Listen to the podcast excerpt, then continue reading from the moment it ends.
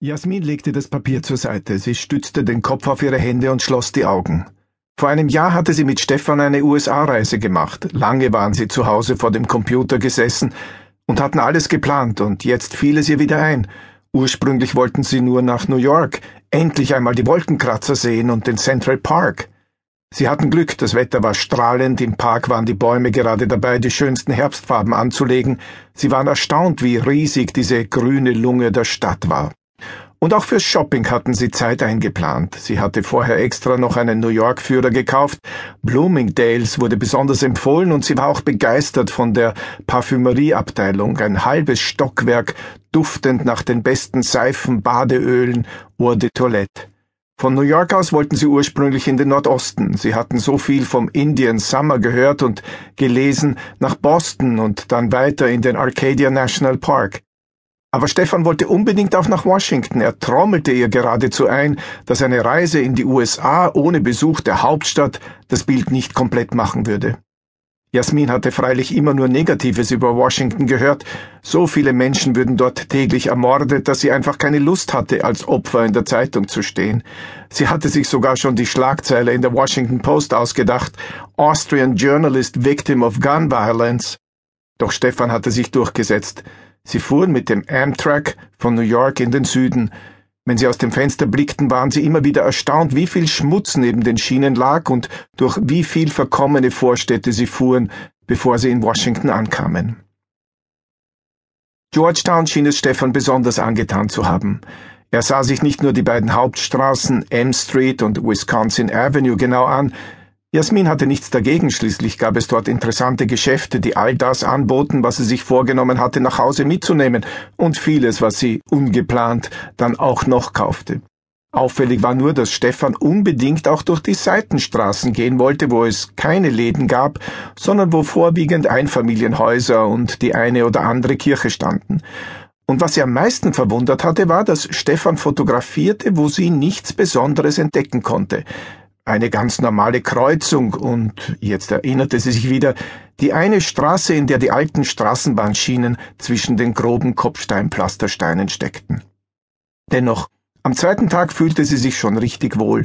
Sie verstand nicht, wer oder was ihr Angst gemacht hatte. Die Menschen waren freundlich, und wenn Stefan einmal den Eindruck vermittelte, er hätte sich verlaufen, war gleich jemand zur Stelle, der ihnen den Weg zurück in die M Street zeigte. Dort hatte es ihr besonders dienend De Luca angetan. In diesem Spezialitätengeschäft gab es Lebensmittel aus aller Herren Ländern, ja sogar eine Flasche Original-Kürbiskernöl aus der Steiermark hatten sie entdeckt. Wenn sie vom langen Sightseeing müde waren, legten sie dort eine Pause ein, setzten sich unter das großzügige Vordach und tranken einen Kaffee oder jedenfalls ein Getränk, das unter dem Namen Kaffee verkauft wurde. Kaffee. Jasmin löste sich von ihren Reiseerinnerungen, ging in die Küche und schaltete die Kaffeemaschine ein. Sie drehte das Einstellrad ganz nach rechts, alles andere würde bei ihren Geschmackssensoren nur Widerstand auslösen, und ließ die beinahe schwarze Flüssigkeit in die Tasse rinnen. Sie nahm einen Schluck und als hätte die Brühe einzelne Gehirnzellen aufgeweckt, kam ihr die Situation mit dem Inspektor bei Stephans Haus in Erinnerung. Ich brauche einen Krampen oder etwas ähnliches. Bugelnick bemühte sich mit den Händen, die eiserne Platte hochzuheben, aber er scheiterte. Zum Glück gab es im Gartenhäuschen allerlei Werkzeug, auch ein entsprechender Krampen stand in der Ecke. Der Rest war dann ein Kinderspiel. Das spitze Dreieck setzte er in den Spalt ein, drückte gegen den Holzstiel, und schon hob sich der Deckel nach oben. Jasmin griff gemeinsam mit dem Revierinspektor zu, und das Loch war frei. Bugelnick leuchtete hinein. Es ging etwa zwei Meter nach unten, danach waren die Umrisse eines horizontalen Ganges zu erkennen. Bugelnick blickte sich um. Wieder sah er gleich, wonach er suchte. Eine mannshohe Leiter lehnte hinter der Eingangstür. Er holte sie und ließ sie langsam in die Öffnung hinuntergleiten. Ich gehe voraus, warten Sie hier, bis ich dort bin, wo der Gang an das Haus stößt. Dann kletterte er die Leiter hinunter, bückte sich und bewegte sich auf allen Vieren aus ihrem Gesichtsfeld. Eine Minute später war er wieder zurück. Wollen Sie mitkommen? fragte er Jasmin. Ich meine, Ihre Kleidung wird da sicher einige Flecken abbekommen. Aber Jasmin wollte sich mit solchen Nebensächlichkeiten jetzt nicht abgeben. Ihr war es wichtiger herauszufinden, was mit Stefan geschehen war. Hose und Bluse konnte sie ja schließlich in die Waschmaschine stecken. Ich komme, rief sie dem Inspektor nach, der sich wieder umgedreht und in Richtung Keller entfernt hatte.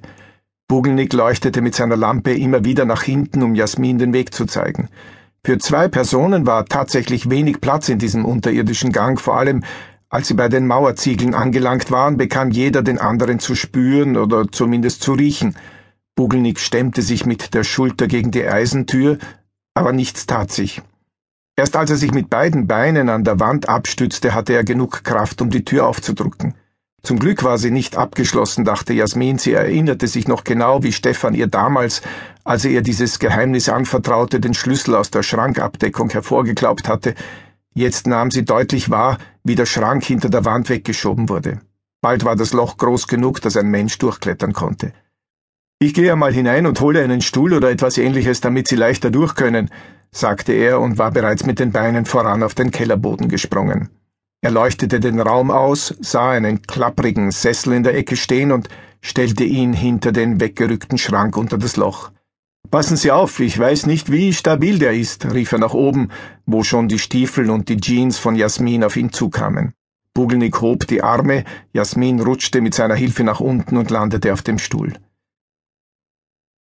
Wie geht es von hier in die Garage? fragte Bugelnick. Jasmin stand neben ihm, nahm ihm die Lampe aus der Hand und ging mit raschen Schritten auf eine Holztür zu, die am anderen Ende des Raumes im Lichtkegel aufschien.